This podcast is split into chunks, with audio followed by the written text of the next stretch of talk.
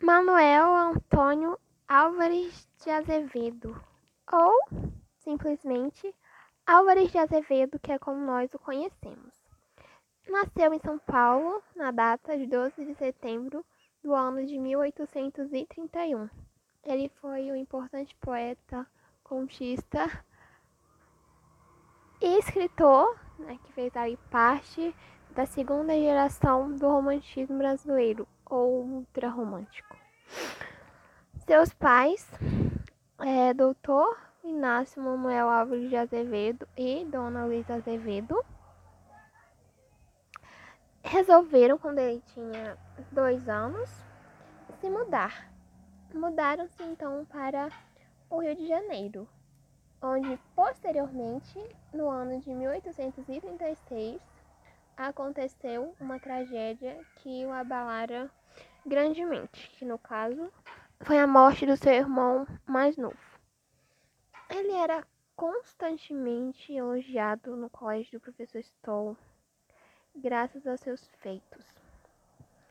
Em 1845, ingressou no colégio Pedro II, seguindo a ordem cronológica. Em 1848, é, retornou é, para o lugar de origem, né, que é São Paulo, e iniciou seu curso de Direito na Faculdade do Largo de São Francisco, onde começou a conviver com vários outros poetas, vários outros escritores. Fundou a Revista da Sociedade Ensaio Filosófico Paulistano, traduziu algumas obras, dentre elas Parisinas, de Byron, e o quinto ato de Otelo, que era de Shakespeare.